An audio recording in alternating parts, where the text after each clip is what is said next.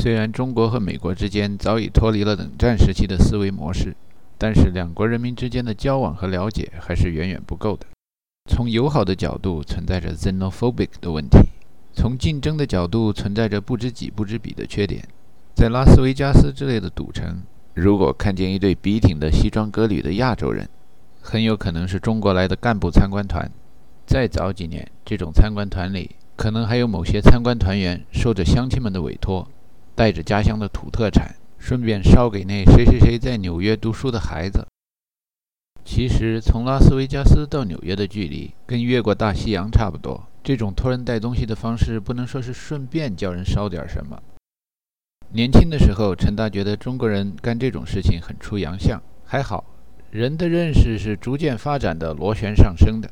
又旋一下，旋回来了，发觉老外地理知识很差，不了解世界民族风情的人也不少。有的时候，陈达转机误了点了，航空公司给他找下一可能的班机去温哥华。陈达建议说：“今天时间太晚了，如果去加拿大航班太少了的话。”你把我送西雅图，然后给我叫辆出租，这样可能对你们公司来说最节约费用。柜台后面那姐们儿右手拿起电话，左手一伸食指，来一个就此打住的姿势。I got it, I got it. I'll find something better for you. Hi, Toronto. Is a cab to Vancouver out of question?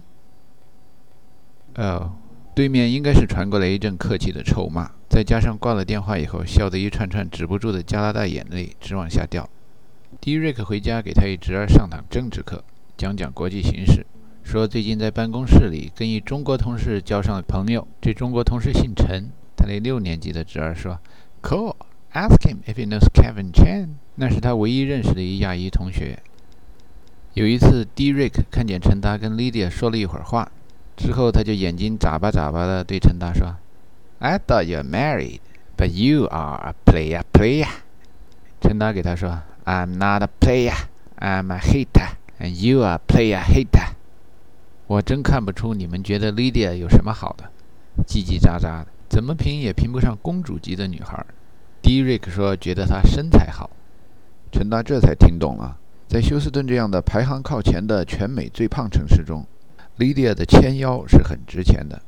陈达对迪瑞克说：“他亚洲美眉见得太少了，这种所谓的好身材，在中国一大把一大把，到处都是。”迪瑞克问完中国美眉，又问中国哥哥：“你见到过哪个中国男人有 Greg Hobson 那么胖吗？”Greg Hobson 身高一米七八，体重一百八十多公斤。在见到他以前，陈达对劈柴火的“劈”那个形声字，总是与薄薄的刀刃联想在一块儿的。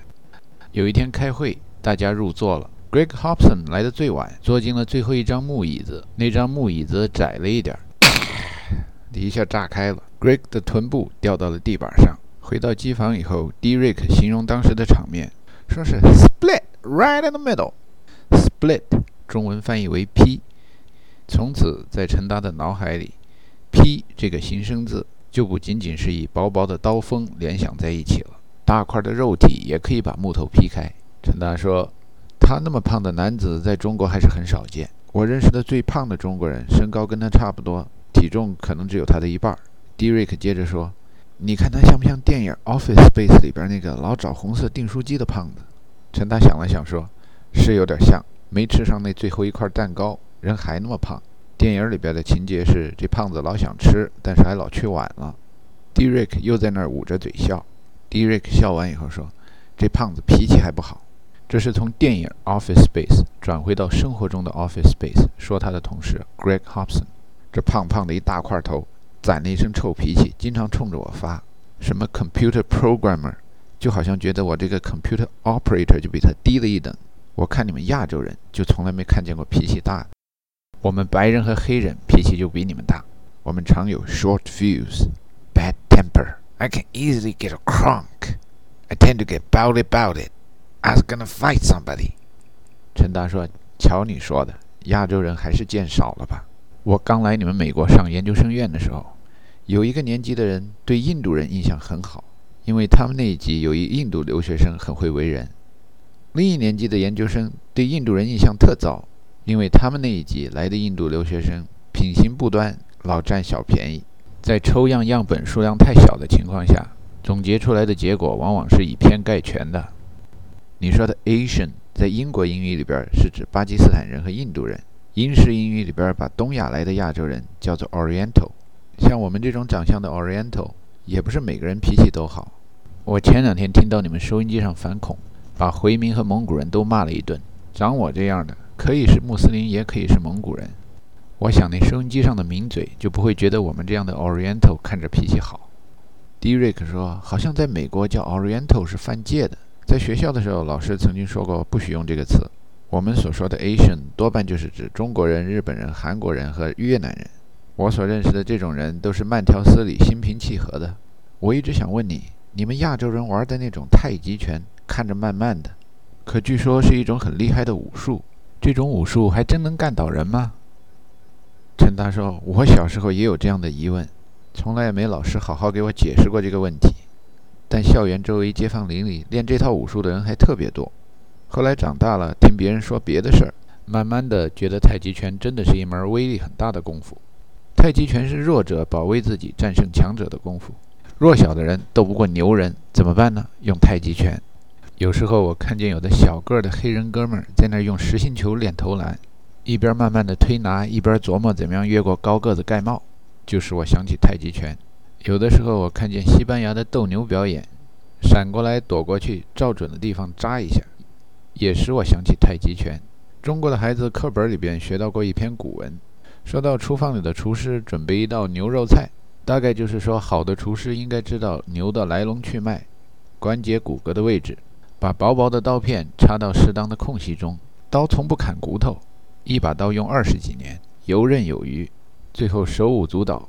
Rapping Duke, skip a bebop, weebop, Scooby Doo. Guess what, America? We love you. 走几步，拍几下，跟着节奏碰碰撞撞，一头胖胖的牛便可以变成一堆胖胖的牛肉和牛骨头。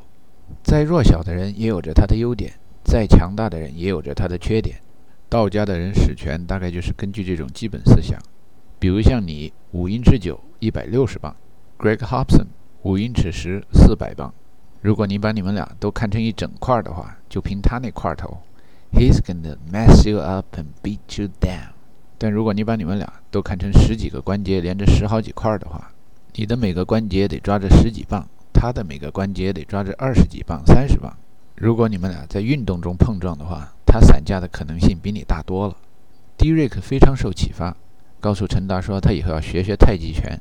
Greg Hobson 再对他发火的话，就给他点颜色瞧瞧。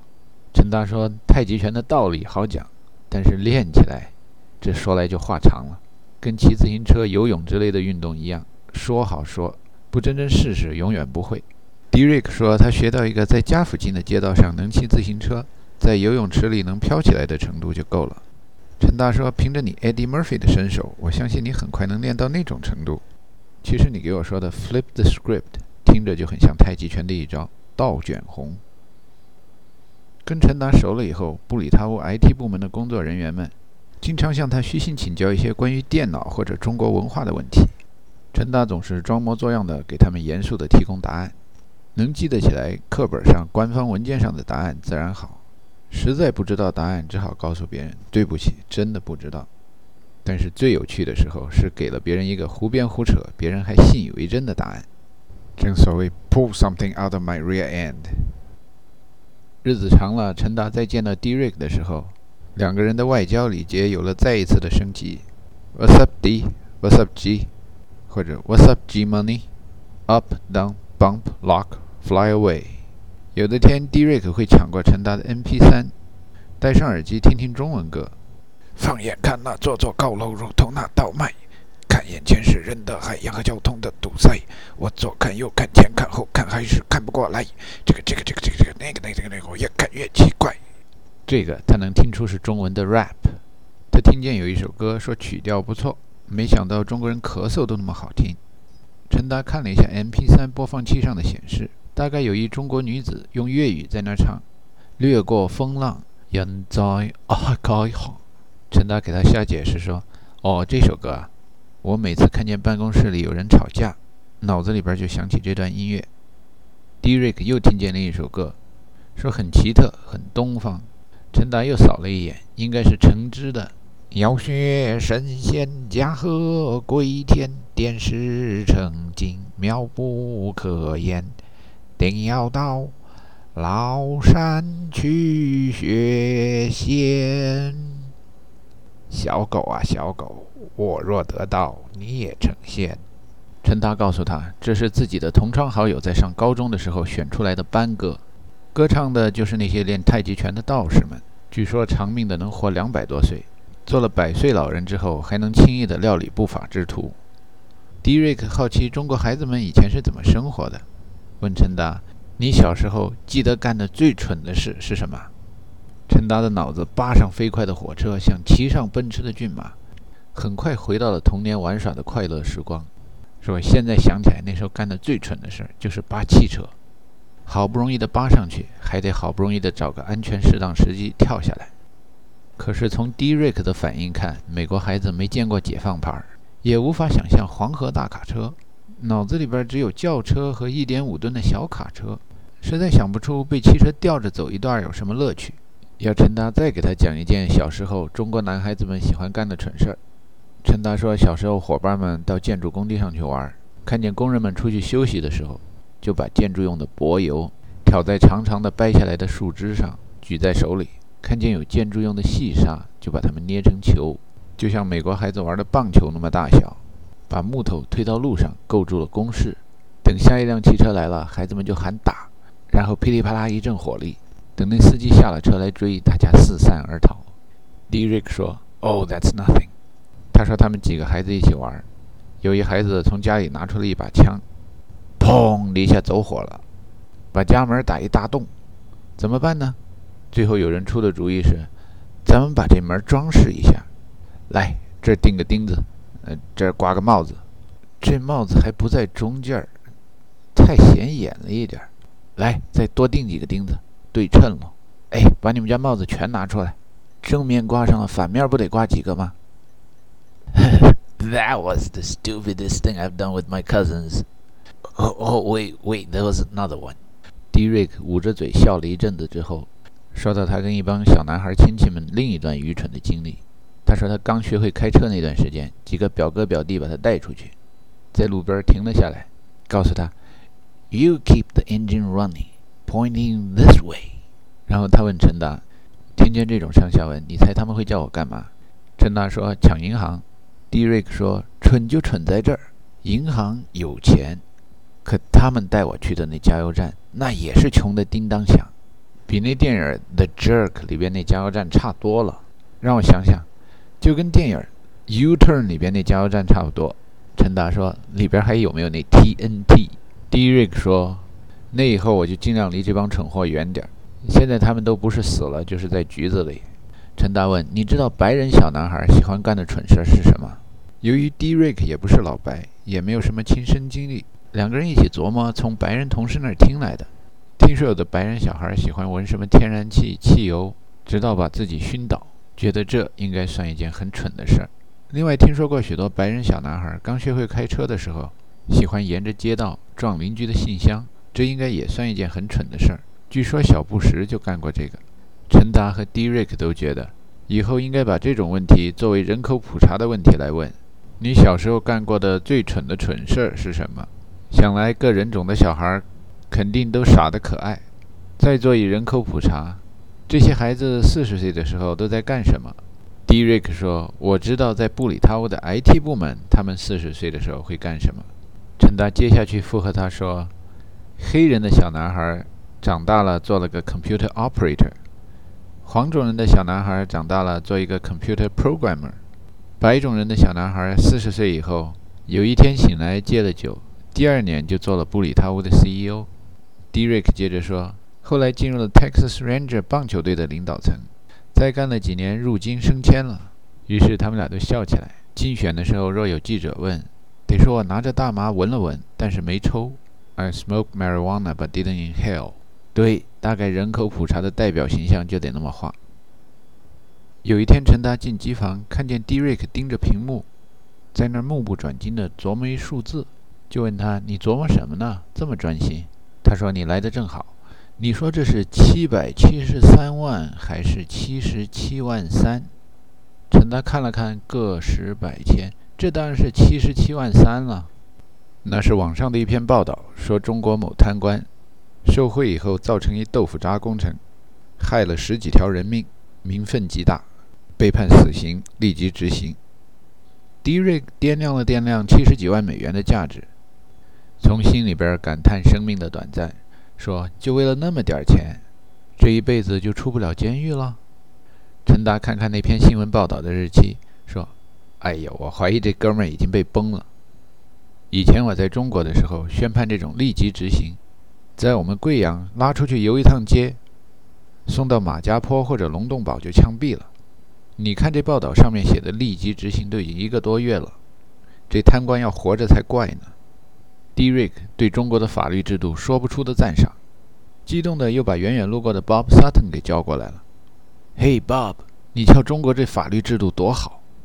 这家伙受贿了差不多八十万就被毙了。Bob Sutton 过来读了一下新闻，听了陈达的解说，摇摇头说：“这样的主，在我们这儿要是找到个好的律师，我都怀疑他会不会在监狱里待一天。要枪决一死刑犯，好歹得拖他个十年八年的吧。” Drik 睁圆了眼睛，微微的提高了嗓门，插进来说：“你听说那些小道消息了吗？”在伊拉克，一麻袋一麻袋的现金，成百万成百万的消失了，失踪了。这不是比喻句，不是说军队的费用开支，是真的麻袋现金不见了，谁都不知道到哪儿去了。Bob Sutton 说：“知道，知道，那不是小道消息，是小报消息，有人报道。不过大报上的消息跟我的切身利益更有关系，我还更关心安然倒闭怎么处理呢？看有几个人进监狱吧。”反正不会有人被枪毙。陈达想想，世界上许多发达国家都废除了极刑，不能在发达国家人民面前显得中国人民爱血腥，于是向身边的国际友人们如此介绍中国的死刑。中国的法律制度呢，也不是在任何时候都对犯罪分子的打击很有利的。对于那种倒霉的犯罪分子，中文说叫呆头鸟撞到了枪口上。We call them dumb birds flying towards the gun barrel. 在我的家乡，小时候周期性的会来一种运动，叫严打。